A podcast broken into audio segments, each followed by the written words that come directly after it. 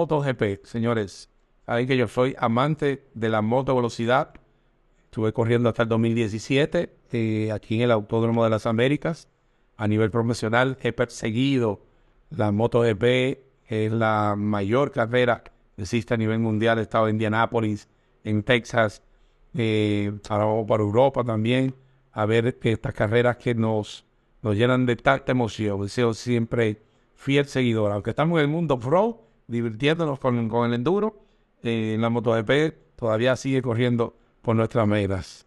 Eh, y además que tengo a Jeffrey Santana, que no me deja olvidarme de, la, de las carreras per se, porque siempre está ahí presente, para recordarme que es lo que le apasiona, lo que le apasiona y que quiere este año incursionar eh, en, la, en el campeonato que Dios mediante se está cocinando, se están haciendo los amanes, eh, más bien son unos temas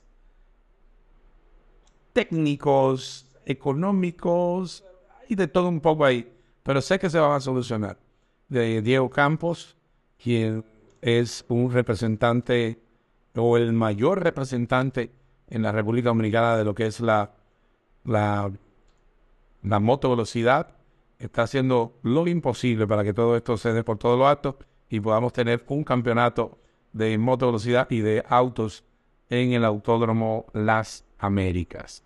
Señores, y yo he querido que Marcos Berroa, que es parte de nuestra producción junto con Axel Almonte, eh, que, que siempre se involucre en esto, porque él maneja la moto GP al dedillo. Yo vivo la emoción. Y yo le he pedido, Marcos, cuéntame cómo vamos con la MotoGP. Y todos sabemos que el 26 de marzo se inauguró en Portugal, pero esta temporada se estrena con lo que son las carreras sprint. Antes, el viernes se, se montaba para, para lo que era práctica, el sábado se clasificaba y se corría el domingo. Ahora las sprint hacen clasificación los sábados y también una carrera que vale la mitad de los puntos de lo que fuera una carrera normal, pero sí son válidos para el puntaje de final de año. Eh, así que, pero las clasificaciones no varían, siguen siendo las mismas los dos días y, eh, como le había dicho, se ponen la mitad de los puntos. Aquí hay un dato importante que me escribe, que las carreras de sprint fueron vistas por primera vez en la categoría reina del automovilismo de Fórmula 1.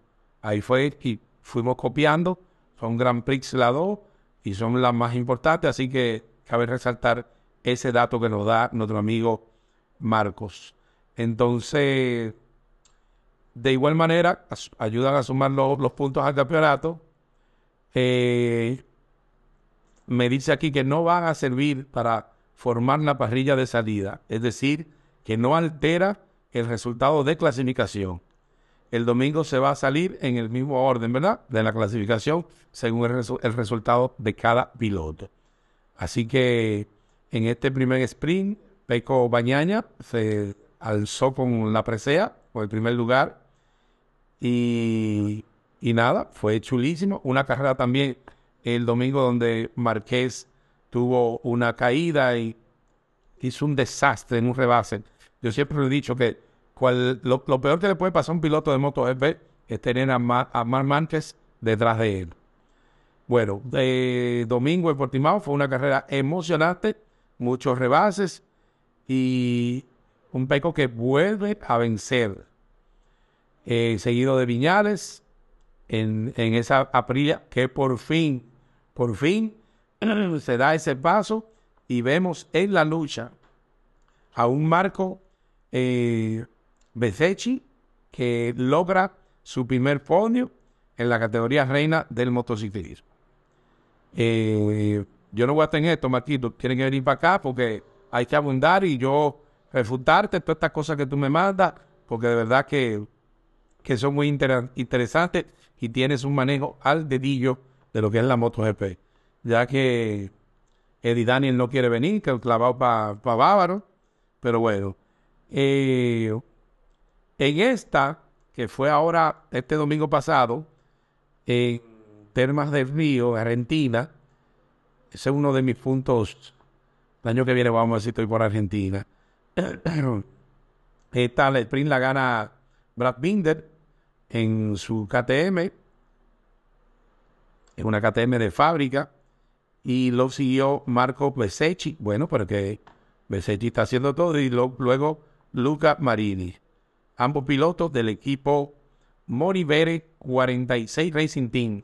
Saben que el BR6, el BR 46 es de Valentino Rossi, de ya el multicampeón ya retirado. Eh, y en la carrera del domingo, eh, la gana el... ¿Cómo va a ser? Marco Betechi. No, pero mándame el link de esa carrera que yo no la pude ver. La primera victoria en la categoría. Luego Alex Márquez, que estuvo bien duro también en su Ducati. Eh, del Grisini y, Johan Sarko en la otra Ducati. Señores, esa Ducati de Sarko es de, de, Pramac. Señores, es increíble cómo ahora la MotoGP ha dado un giro enorme. Cuando siempre veíamos los cinco mejores luchándose, si uno se caía, se colaba a otro, pero ahora mismo se reparten el podium de una manera increíble. Dice que eh, seguido de una ratificación, seguido de Johan Sarko y Alex Márquez. Sarko segundo, ok, Alex tercero. Sarko fue segundo y Alex tercero. Entonces, eh, Márquez, que en el GP de Portugal cometió una de sus locuras, como le di al principio, le costó no correr en Argentina. Cuando él cayó, parecía que estaba bien. Cuando él sube al, al, a, su, a su trailer, se nota un poco adolorido, se notó un poco desconcertado y luego cuando va a pedir excusa al piloto que había chocado, pues él hizo este gesto de excusa, perdón, pero se le notó en esta mano que no la pudo abrir completa y hizo esto. No sé si notan aquí. En vez de hacer esto, hizo esto y yo dije, algo tiene en la mano. Efectivamente, en brazo yesado, que eh, ahora vemos que le costó una carrera de Argentina. Eh, ¿Qué más? ¿Qué más tenemos por aquí? Eh, tenemos que tras llevarse puesto de, puesto a, Oliveira en Portugal y así terminan la carrera de ambos, tanto de Oliveira que fue a quien impactó. Nada, yo creo que esto es lo que tenemos de la MotoGP para compartir en el chat de pilotos de moto velocidad. Saludar a todos los que siempre están activos ahí. Eh, nuestro amigo Cueto, José Cueto, siempre ha dado el fiel apoyo. Y nuestro querido Diego Campos, primo, eh, que siempre está al tanto de que este año se corra la moto velocidad aquí en la República Dominicana.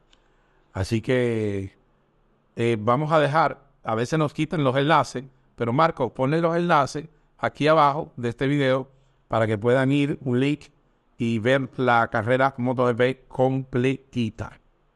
Eh, así que nada, yo creo que la MotoGP viene muy emocionante, cambiándose las posiciones cada uno de los pilotos. Tuve un piloto que está en octavo y de repente está en primero. Eh, pilotos que están dando la talla, apenas tienen dos años en MotoGP y están cogiendo podium, es una cosa increíble de ver. Y un Mar Márquez que lamentablemente eh, ya lleva dos carreras perdidas, una por impactar a Oliveira y en esta ocasión por la fractura eminente de la muñeca. No corrió en Argentina. Estos puntos le van a hacer mucha falta, pero vemos a un Mar Márquez bien agresivo. Vimos un Mar Márquez que, que vino con, como con muchas ganas pero una moto muy lenta. En la recta, las Ducati y las KTM lo alcanzan y le pasan de una manera que da vergüenza. Tiene que hacer algo la Honda, porque de verdad en las Ducati le están comiendo todos los dulces.